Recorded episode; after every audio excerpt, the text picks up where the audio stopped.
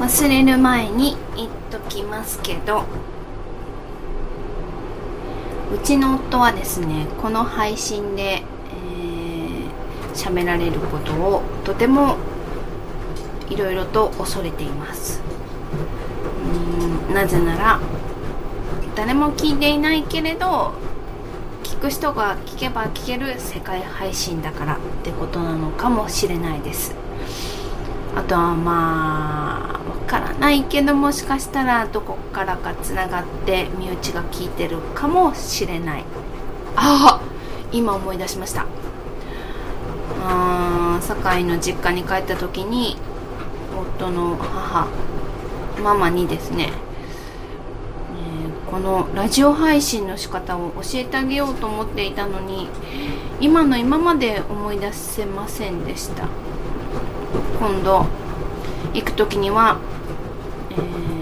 必ず教えてあげたいと思います。まあねできるかどうかはわからないんですけどこの間なんて、え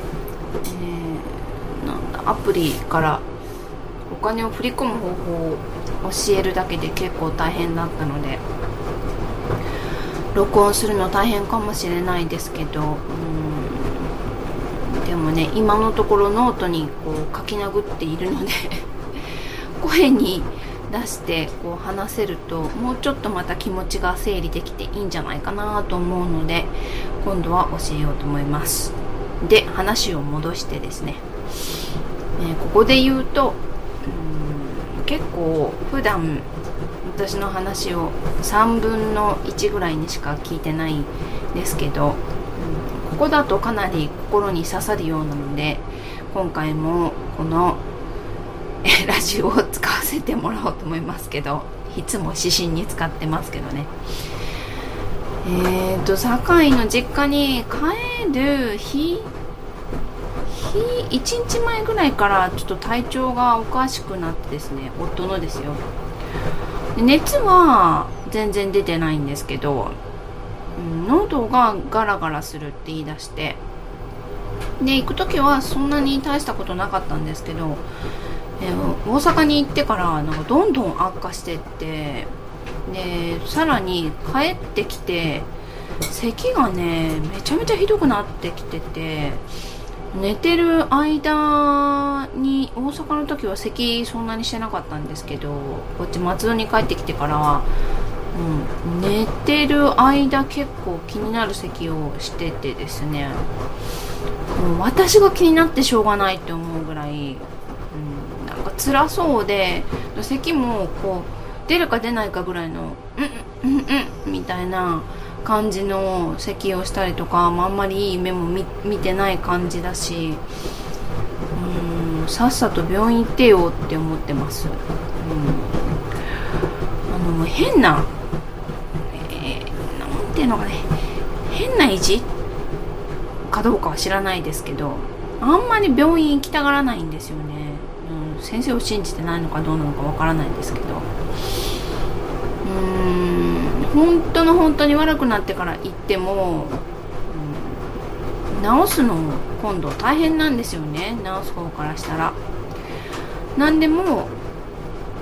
こうかかり始めの方が治しやすいんです。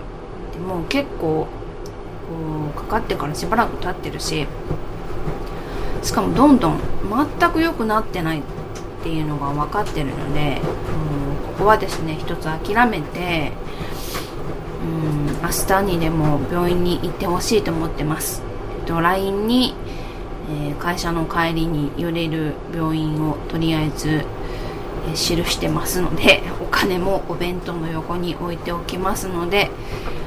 ぜひ病院に行ってください、まあ、ちょっと仕事がね午前中に終わらなかったら、うんまあ、面倒くさいかもしれないけど午後から出か出かけてでも行ってほしいなって思っています、うん、これはねもう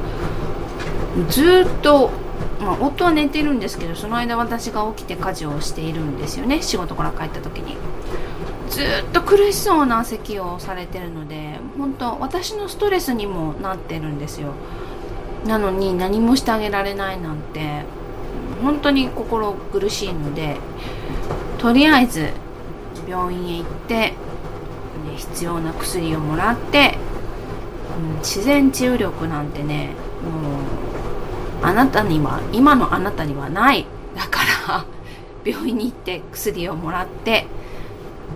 ちゃんと直しましょう。ということで今回は本当に指針でした。申し訳ない。それではまた次回に。